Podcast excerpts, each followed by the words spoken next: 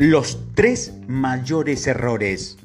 Evaluar a los clientes es una de las principales reglas de todo buen vendedor. Sin embargo, es algo que requiere de práctica. Así que aquí te voy a dar los tres errores graves que los vendedores realizan. Error número uno.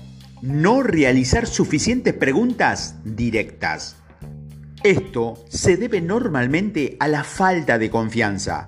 La realidad es que por lo general los clientes aprecian que unos no se ande con rodeos. Es una muestra de que se le respeta y de que se valora su tiempo. Si se le hace preguntas para entender sus necesidades, no le molestarán preguntas directas como por ejemplo, ¿cuál es su presupuesto?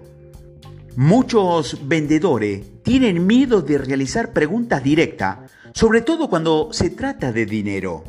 Yo no tengo ningún problema en preguntar si tienes presupuesto. Quiero saberlo porque así puedo ayudar a entender o a obtener más por su dinero. Si no tienes presupuesto, que creo que necesitan, tal vez tengamos que volver a empezar, pero si no pregunto, no tengo forma de saber cómo ayudarles.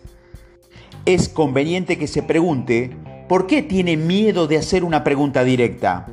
Será porque cuando más directa sea la pregunta, mayor será la posibilidad de un rechazo.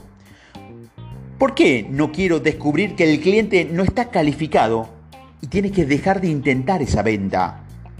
Solo tienes que temer el rechazo si esa venta es tan importante que no puede permitírsela perderla.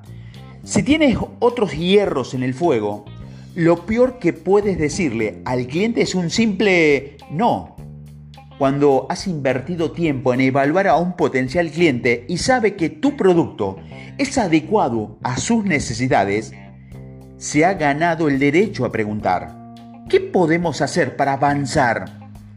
Error número 2, asumir que una persona puede darle todas las respuestas. Además de preguntar si hay alguien más que está involucrado en la toma de decisión, tenemos que preguntar si hay alguien más que le puede dar información respecto a la empresa. Quizás haya gente en otros departamentos que tenga información diferente sobre algunos otros factores de evaluación. Esto es importante, sobre, sobre todo si trabaja con un producto complejo o con un servicio en un proceso prolongado de venta. Cuando combine la información que obtiene con tres o cuatro personas de la organización, estarás en condiciones de hacer una pregunta de presentación que cubra distintas contingencias. Y el error número 3, entusiasmarse demasiado antes de firmar. Parece que las cosas estén saliendo bien. Confía en que el trato se cierre y solo se espera que se acabe con el papeleo. Por desgracia, es en ese momento cuando muchos tratos se caen, justamente porque se pensó que estaban cerrados. Ese es el momento en el que los esfuerzos deben ser redoblados. No desapareja cuando el cliente esté a punto de firmar. Puede que necesite mayor seguridad de que obtendrá el valor que en un principio él deseaba.